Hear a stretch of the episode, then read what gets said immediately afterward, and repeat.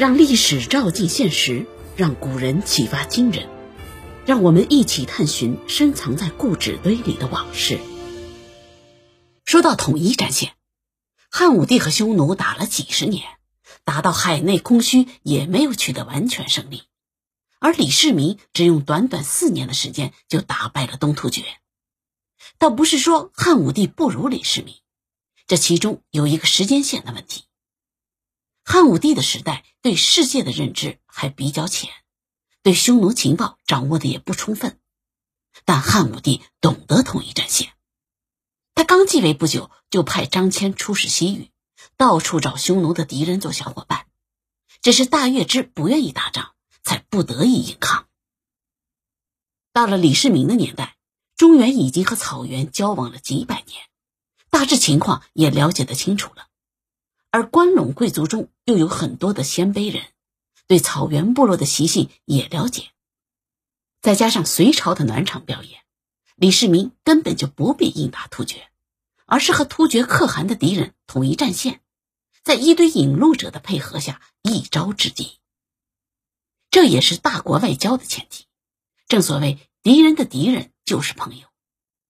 找到敌人的主要敌人，摸准他们的需求。逐渐发展成自己的朋友，合众人之力，往往可以事半功倍。但是，曾经的朋友也可以是如今的敌人。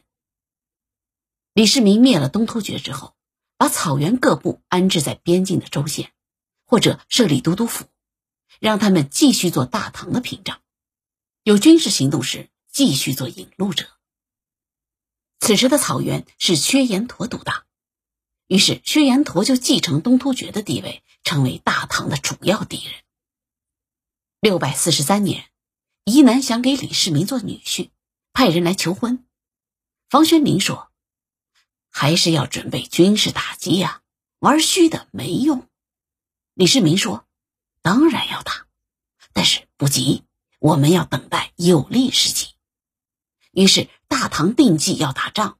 表面上却依然笑呵呵的说欢迎，还约定在灵州请宜南吃饭。宜南带着人马经过沙漠时伤亡不小，李世民立刻收回请柬，吃饭免了。不久以后，宜南的聘礼到了，由于路途艰险，损失不小，李世民趁机便说：“你这明显不诚心啊，悔婚。”两年以后，宜南去世。年轻的新可汗排斥老臣，搞得大家是人心惶惶。李世民马上派兵马分道北上，并且亲自到灵州给军队加油打气。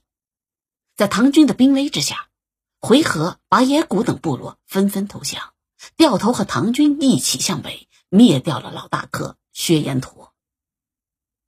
那些看上去轻松取得的胜利，往往是背后精心谋划多年的结果。而政治上的统一战线对军事战斗来说属于降维打击。有的人明明在战场上节节胜利，却不知不觉间输掉了一切。打败薛延陀之后，草原各部是心服口服，他们纷纷请求修建一条参天至尊道，作为朝拜天可汗的大道。看看李世民做的多好，这就是高手啊！